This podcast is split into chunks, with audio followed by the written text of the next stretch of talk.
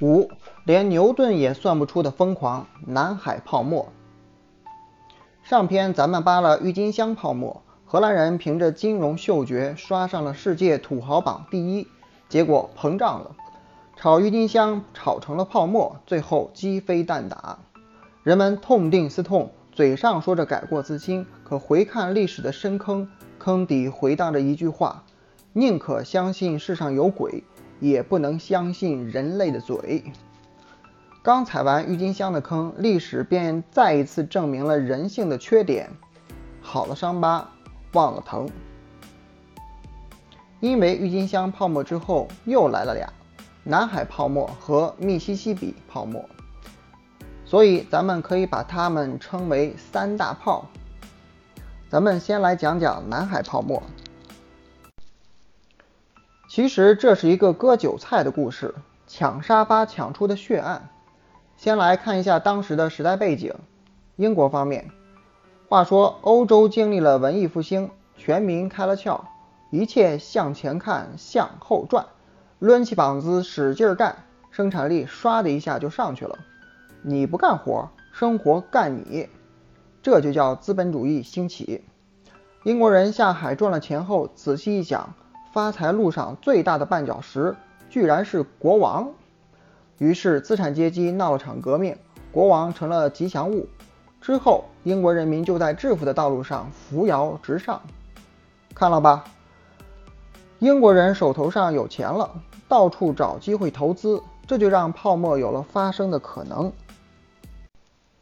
欧洲方面，话说当时欧洲贵族为了保持血统纯正。都喜欢近亲结婚，近亲结婚嘛，就好比买彩票，讲究运气，生得好叫亲上加亲，生得不好嘛，呵呵。在西班牙就出现了这种情况，嘿嘿，我叫小卡，大家好。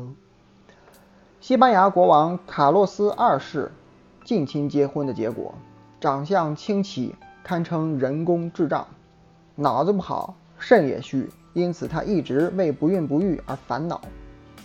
儿子呢？我的儿子呢？你自己心里没点数吗？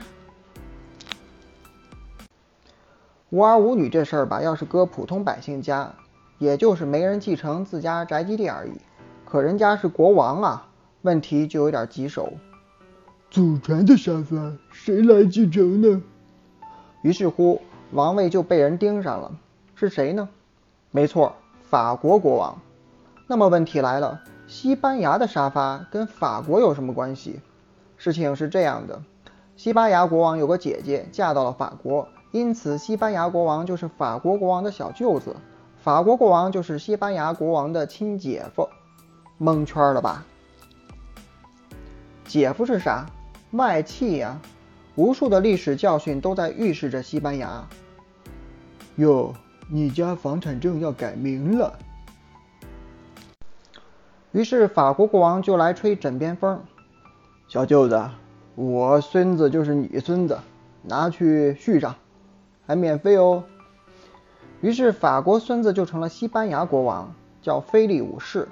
不管菲利还是西冷，反正都是法国人啊，所以西班牙这块牛排就进了法国人的盘子。有人欢喜，就有人不乐意。谁呢？